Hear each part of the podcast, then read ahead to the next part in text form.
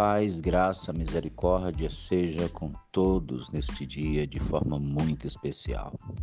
Aqui quem vos fala é o pastor Marcos Gama e eu passo por aqui para trazer mais uma palavra de Deus ao seu coração.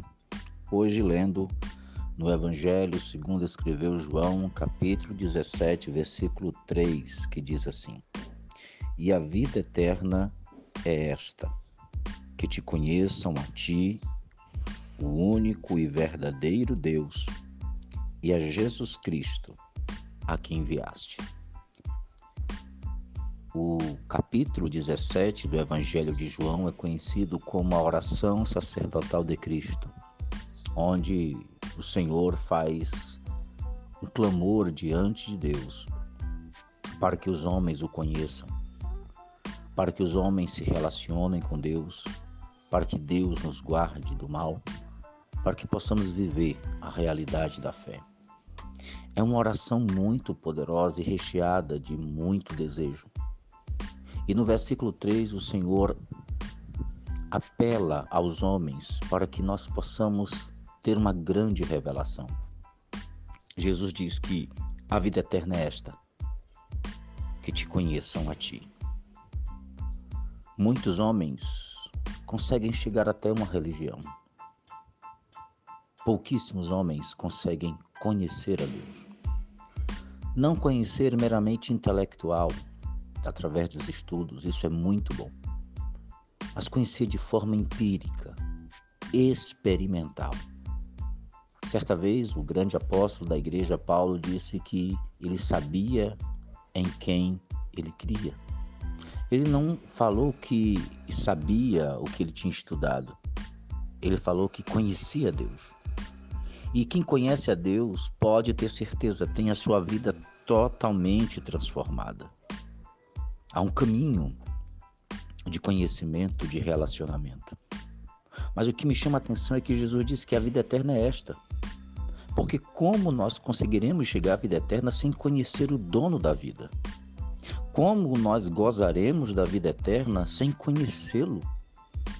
Muitos, por não conhecê-lo, vivem uma vida religiosa muito vazia. Não tem sentido. Quando nós o é, conhecemos e o amamos, pecar para nós é doloroso. Quando o conhecemos e o amamos, desobedecê-lo dói.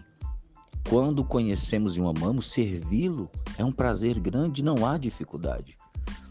E esse foi sempre o pedido do Senhor de ser conhecido desde Gênesis Apocalipse. Você vê Deus fazendo o tabernáculo, fazendo é, o templo, dizendo que quer estar com os homens. O próprio Jesus, no capítulo 1 de Mateus, vai dizer que ele é Emmanuel, Deus conosco. E ele se apresenta dizendo que nos ama, para que nós possamos o conhecê-lo. Ele não obriga porque ele não quer um conhecimento ditatorial, ele quer que a gente conheça por amor e quando a gente ama, tudo a gente faz. Jesus disse que nós devemos amar a Deus sobre todas as coisas. Todas as coisas. Nada pode ficar entre nós e Deus. Nem a religião, nem nós mesmos. Nada.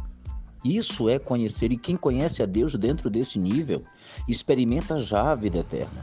Ele não tem medo das situações da vida, ele não tem medo das complicações, ele sabe do dia a dia.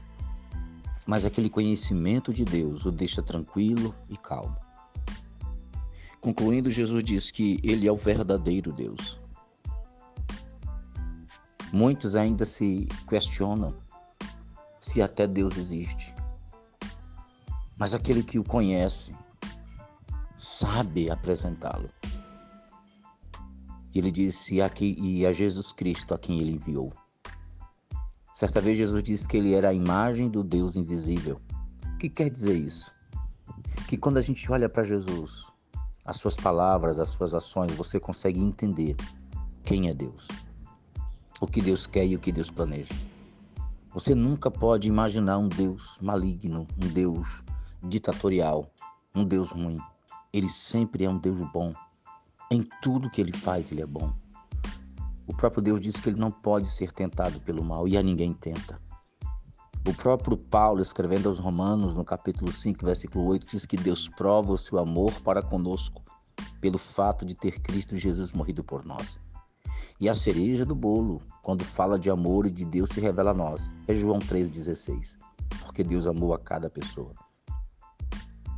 Indistintamente da cor, da posição social, do gênero, Ele ama a todos. E é esse Deus que ama, que abençoa, que cuida, que manda chuva para os bons e para os ruins.